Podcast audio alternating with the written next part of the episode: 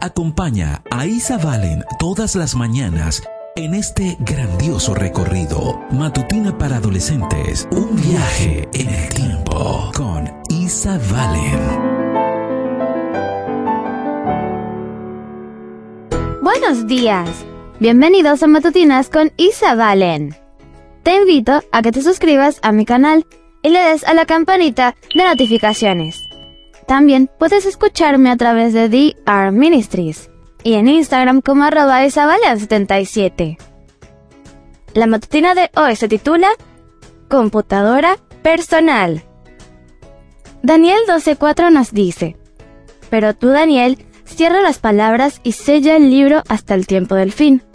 Muchos correrán de aquí para allá y la ciencia aumentará. Comencemos.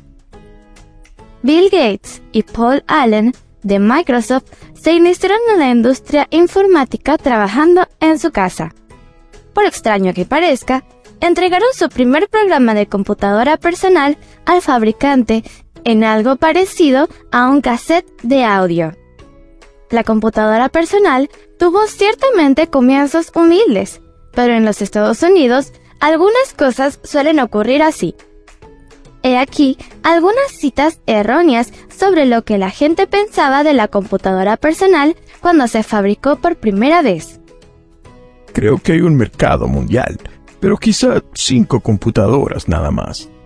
Presidente de IBM 1943. ¿El microchip? ¿Pero para qué sirve? Ingeniero de IBM 1968. No hay ninguna razón para que alguien quiera tener una computadora en su casa. Ken Olson, presidente y fundador de Digital Equipment en 1977. ¿Cuán lejos de la verdad han estado estas personas? Las computadoras han evolucionado hasta convertirse en lo que son hoy, la mayor herramienta de acceso al conocimiento de la sociedad desde la imprenta de Johannes Gutenberg.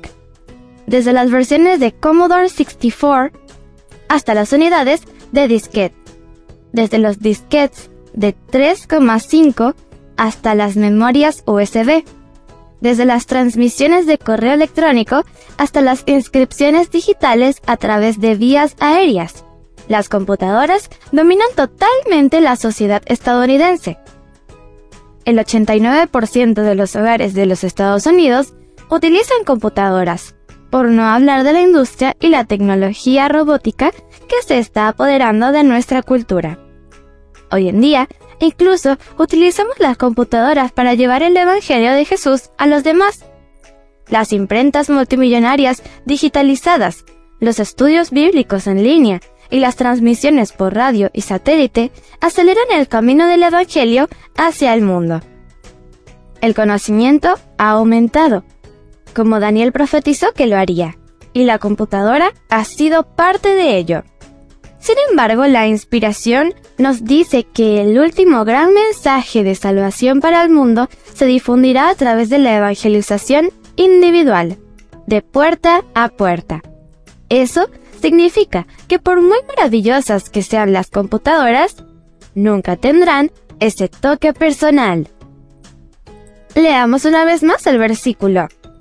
Daniel 12:4 nos dice, Pero tú, Daniel, cierra las palabras y sella el libro hasta el tiempo del fin. Muchos correrán de aquí para allá, y la ciencia aumentará. La matutina de hoy se tituló Computadora Personal. Mañana te espero con otra interesante historia. Comparte y bendice.